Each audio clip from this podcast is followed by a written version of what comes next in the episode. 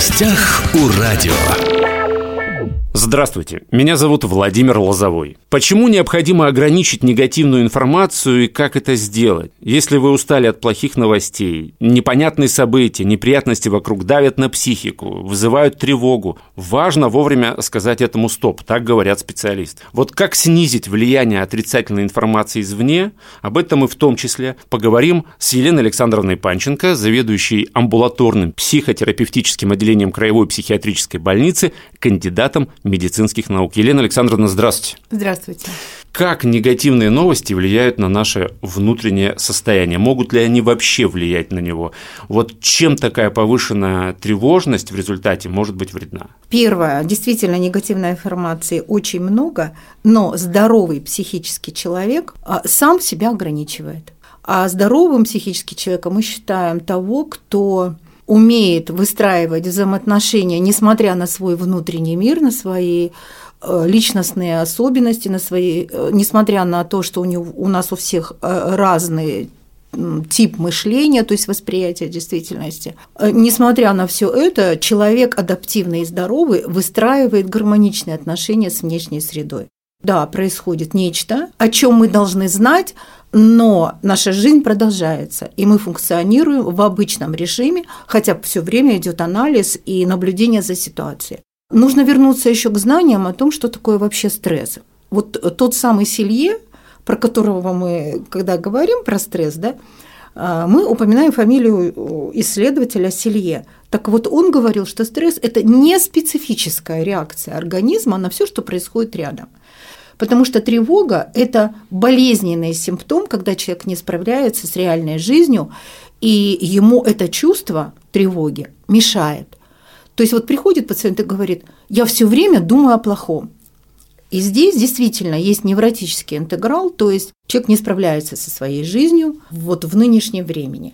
Уровень напряжения, агрессии, вот этих легковесных суждений в пользу того или другого события – мне кажется, что мы сюда еще э, в эту чашу э, наших переживаний положили отсутствие такта, дефицит воспитания, снижение уровня границ. То есть вот те социально-психологические деструкции, которые произошли за последние 30-35 лет, они нас сделали более циничными, более, ну, я бы даже сказала, ну, невежественными.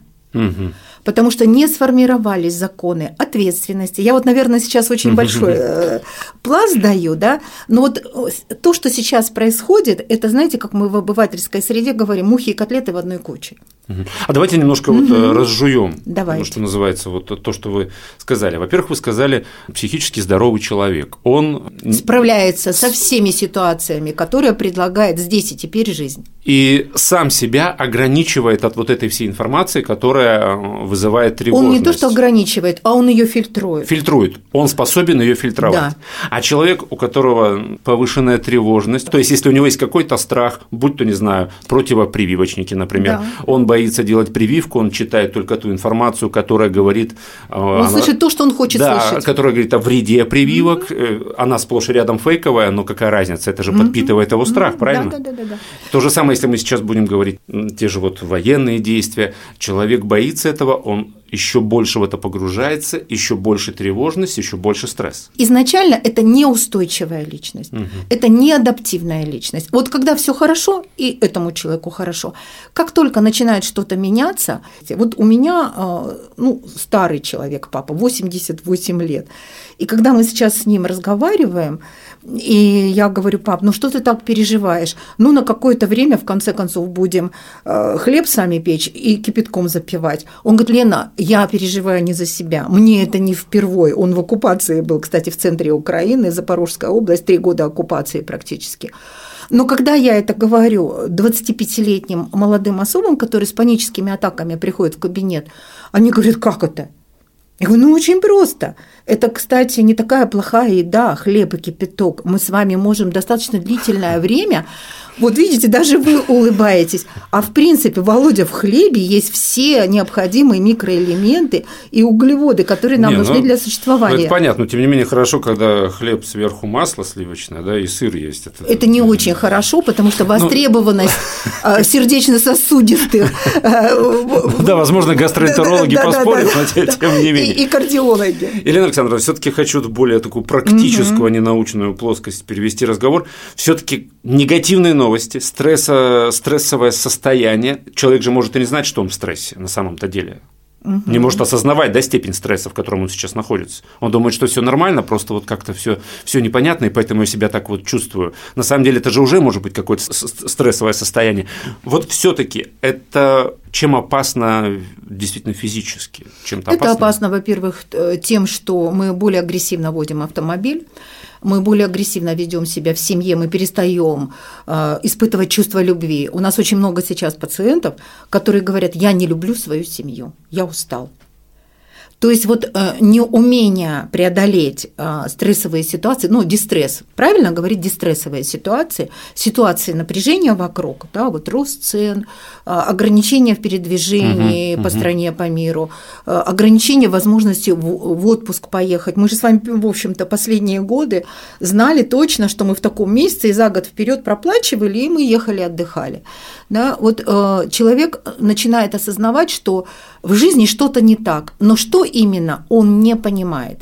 Вот ваше качество жизни, ну, элементарно, по десятибальной системе, вот все, кто нас сейчас слушает, внутри себя ответьте, да, на сколько баллов сегодня качество жизни вы себе ставите. если человек вот сейчас онлайн ставит себе качество жизни 5 и меньше, то он должен обратиться к психотерапевту, разобраться, что с ним происходит. И тогда мы разбираем, почему тревога. Вот когда нам нужны опоры, а не на что опереться, и мы это не осознаем, срабатывает наше так называемое бессознательное. То есть наш мозг видит слабое звено, видит мишень, в виде, например, сердцебиения, или боли в эпигастральном области, или позывов э, диарейного характера. И пациент говорит, я как только подумаю, что мне нужно куда-то собираться, я не могу выйти из дома, у меня либо давление 200, либо я, простите, э, сижу в, сан, в санузле из туалета не выхожу, и не могу да? выйти из туалета. Да. В 21 веке за счет того, что появились позитронные исследования мозга, четко математическим путем вычислили, что когда мы с вами испытываем негативные эмоции, мозг работает в другом режиме. То есть, когда, помните, в православии говорили, что не бронись, не сквернословь, угу. потому что это там какой-то грех – Кроме того, что это духовный грех, это еще реальное разрушение нейрофизиологических связей в коре нашего мозга. Ну да, вспоминается притча индейская, когда какой-то маленький человек пришел к вождю, сказал, вот у меня постоянно какие-то внутри хорошее и плохое, mm-hmm. вот как-то я не знаю, вроде и как-то охота так, но иногда вот так, что мне делать? Как? Mm-hmm. Он говорит, ну у тебя всегда два волка борются. Да да. черный и белый. Да. И вот победит тот, Какого кого ты больше ты кормишь, кормишь да, вот та самая притча очень известная. Все-таки, если мы говорим про э, стрессы вот сейчас, да, в последнее время это и пандемия, и э, ситуация внешнеполитическая, вот негативная информация поступает, часто противоречивая, жить в информационном вакууме бывает просто невозможно. Вот как соблюдать вот этот информационный, как детокс, информационную диету? Больше заниматься детьми больше читать э, хорошая позитивная литература угу. сейчас слух, вечером полчаса доставать сказки. Всегда были негативные события. Мир пришел к тому кризису потребительства и небрежности отношения ко всему, что нас окружает, что кризис был неизбежен. И это объективная реальность. И в кризисах от того, как каждый из нас себя поведет, будет выхлоп, будет результат. Поэтому я считаю, сейчас прекрасный период весна. Знаете, мне кто-то там в комментариях недавно из коллег, а, я вчера смотрела хорошее интервью а, Дмитрия Быкова с Сергеем Никитиным и его супругой.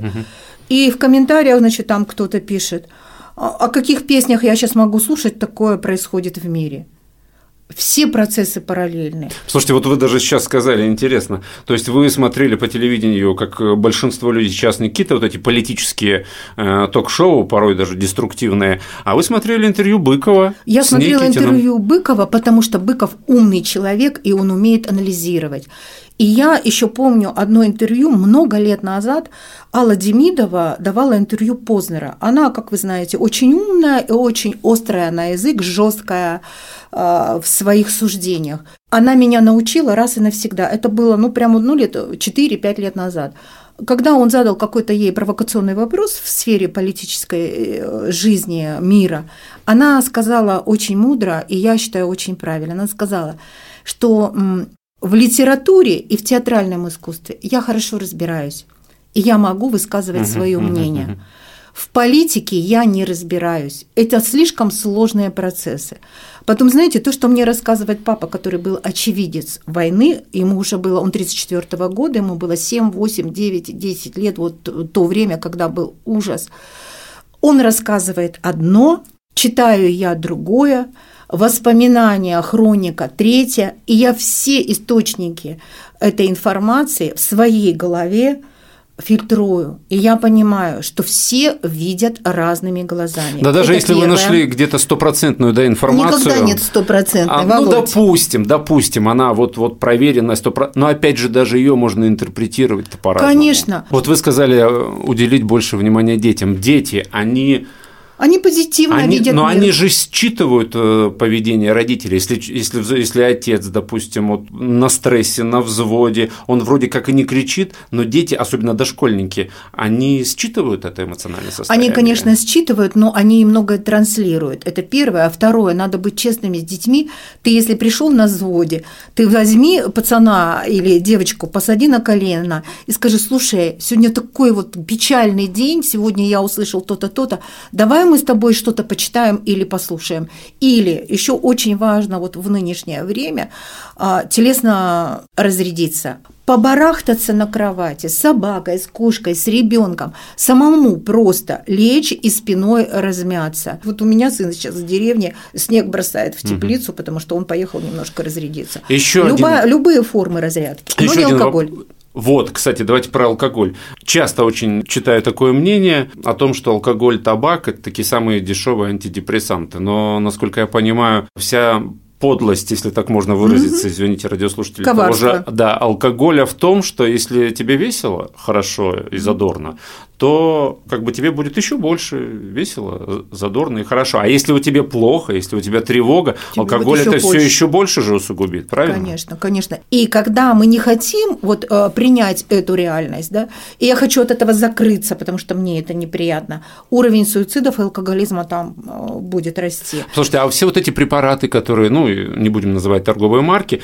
которые рекламируются, чтобы поспокойнее стать, люди, возможно, их сейчас будут скупать. Вообще насколько это логично? Стоит ли без все-таки консультации Нет. с тем же специалистом Нет. идти вот эти всем известные препараты покупать? Нет. Потому что все-таки сильные препараты, они по рецепту выдаются. Конечно. А вот эти вроде как безобидные считаются. Они безобидные? Я все время говорю, что если вам помогла валерьянка, то вам помогла бы просто пробежка. А, вот так. То есть вы переключаете свою доминанту, да, и вы вот, я вам говорю, что отсутствие опор – вы опираетесь эмоционально, это плацебо-эффекты, на валерьянку. Но если вам валерьянка помогает и плацебо-эффект, сделайте для себя что-то другое. Ну вот вплоть до того, что поехать на дачу, покататься, ну просто выехать на берег, понимаете, то есть любые механизмы. Я читающий человек. Для меня переключиться, отключиться от всего, а, это взять книгу.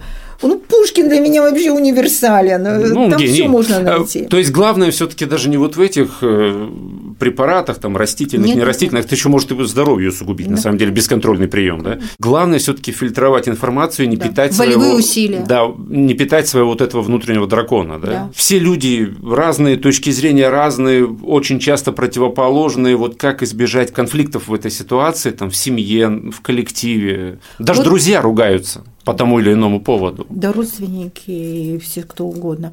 Вы знаете, все таки я считаю, что за последние 30 лет у нас очень а, пострадали моральные этические правила взаимоотношений друг с другом. Мы перестали слушать друг друга и слышать. Разговоры, вот мы, задача психотерапевта какая? Если человек в неврозе, то есть если все, он уже выпал, из гармоничного функционирования, то, конечно, первые три недели до полутора месяцев медикаменты, а потом мы научаем говорить, осознавать свои чувства. Почему я грубо разговариваю? Потому что у меня не хватает сил, и я не успеваю выспаться или что-то еще.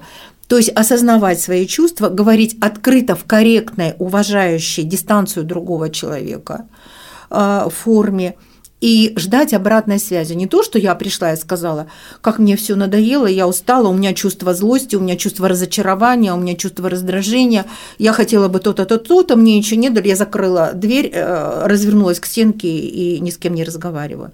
Нет, именно обратная связь. И здесь я бы хотела большей частью обратиться к женщинам, потому что я все-таки считаю, что э, женское начало, женские гормоны и женская психика это психика миротворцев. И я хотела бы попросить женщин сейчас больше телесного контакта, приобнять, посмотреть в глаза, блинов напечь, собрать угу. всю семью, посмеяться, поговорить обсудить, что, ребят, мы не можем изменить ситуацию.